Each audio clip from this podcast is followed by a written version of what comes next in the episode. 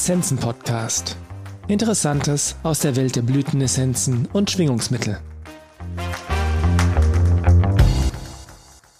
Lebe deine Leidenschaft. Erinnerungen, Bucketlists und eine unglaubliche Show von Sabina Pettit, Pacific Essences. Letzten Samstag war ich im Big Smoke in Vancouver bei der Abschiedstournee von Elton John, bei seiner allerletzten Show in Kanada. Es war fantastisch und ich bin immer noch von dem Klang und der Bewegung und der schieren Glückseligkeit dieses unglaublichen Musikers und Menschen beeindruckt. Mein Neffe Sascha ist mit mir zum Konzert gekommen. Alles begann im letzten Frühjahr, als ich hörte, dass Elton nun endlich die Abschiedstournee macht, die er eigentlich geplant hatte, bevor die Pandemie in unser aller Leben eindrang. Und ich dachte, da will ich hin. Das Konzert in Vancouver fiel mit dem Beginn von Saschas Semesterferien zusammen, und es stellte sich heraus, dass er Elton John wirklich mag. Gibt es also ein besseres Geschenk zum 20. Geburtstag für diesen jungen Mann, dessen Geburt und dessen Entwicklung ich in diesem neuen Jahrzehnt miterleben durfte?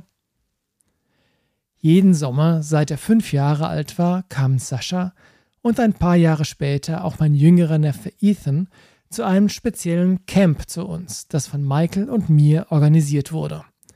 Es waren immer zwei der besten Wochen des Jahres, in denen wir unsere Welt mit diesen beiden jungen Seelen teilten. Wir fuhren mit ihnen zum Botanical Beach, um die Gezeitentümpel zu sehen, und standen zu Füßen des Mother Tree. Schon als Kinder spürten sie, dass dieses große Wesen etwas unglaublich Mächtiges und Gelassenes an sich hat. Wir brachten ihnen bei, wie man eine Essenz herstellt, und teilten mit ihnen, was in unserem Leben wichtig ist.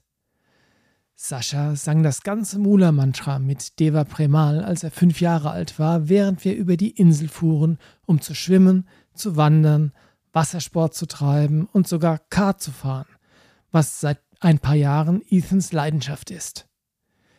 Die Reise nach Vancouver um Elton John mit Sascha zu teilen, weckte also eine ganze Kaskade von Erinnerungen in mir. Das Konzert selbst war phänomenal. Es gab keine Unterbrechung. Elton machte keine Pause, außer um sich nach der ersten Stunde schnell umzuziehen. Er forderte uns alle auf, aufzustehen und zu tanzen, und das taten wir auch. Mit der einzigen Einschränkung, dass wir vor unseren Sitzen bleiben und nicht die Gänge blockieren durften. Elton John ist ein fantastisches Beispiel, wie man in Würde alt werden kann. Mit 75 Jahren widmet er sich immer noch mit Leib und Seele seiner Leidenschaft für die Musik und zieht sich nicht zurück, weil er alt oder müde ist, sondern weil er mehr Zeit mit den Menschen verbringen möchte, die er liebt, seinem Ehemann und seinen beiden kleinen Söhnen. Das war für mich eine der wichtigsten Botschaften des Konzerts. Tu das, was auf deiner Bucketlist steht. Wenn Sie den fabelhaften Film mit Jack Nicholson und Morgan Freeman noch nie gesehen haben, dann rate ich Ihnen, dass Sie das unbedingt nachholen sollten. Ich habe ihn mindestens fünfmal gesehen und genieße ihn bei jedem Mal aufs Neue. In gewisser Weise fühle ich mich privilegiert und gesegnet, dass ich seit der Zeit, als ich Michael kennenlernte, viele Dinge von meiner eigenen Bucketlist abhaken konnte. Michael hatte eine prestigeträchtige Karriere als Wirtschaftsprüfer für ein internationales Unternehmen aufgegeben, bevor er mich kennenlernte. Auch seinen zweiten Beruf als Professor für Anthropologie verfolgte er nicht weiter, sondern wurde Meditationslehrer, dann Landwirt und schließlich energetischer Heiler. Es war Maharishi Mahesh Yogi, der Michael sagte, dass die Verbindung zur Mutter Erde und die Fürsorge für sie sein Bewusstsein verändern würde. Mit dieser Anweisung begann schließlich die erstaunliche Reise der Pacific Essences, die nächstes Jahr ihr 40-jähriges Bestehen feiern. Aber zurück zum Konzert. Elton John spielte zweieinhalb Stunden lang fast ununterbrochen vor Tausenden von Zuschauern, von denen wirklich viele glitzernde, auffällige Kleidung trugen. Sein Leben und seine Arbeit geben den Menschen die Erlaubnis, so zu sein, wie sie sein wollen. Was für ein Vergnügen, mit jemandem zusammen zu sein, der den Mut hat, seine Gaben und seine Lebensfreude zum Ausdruck zu bringen und andere dazu zu inspirieren, das Gleiche zu tun. Am nächsten Morgen war ich traurig, dass dieser Moment vorbei war.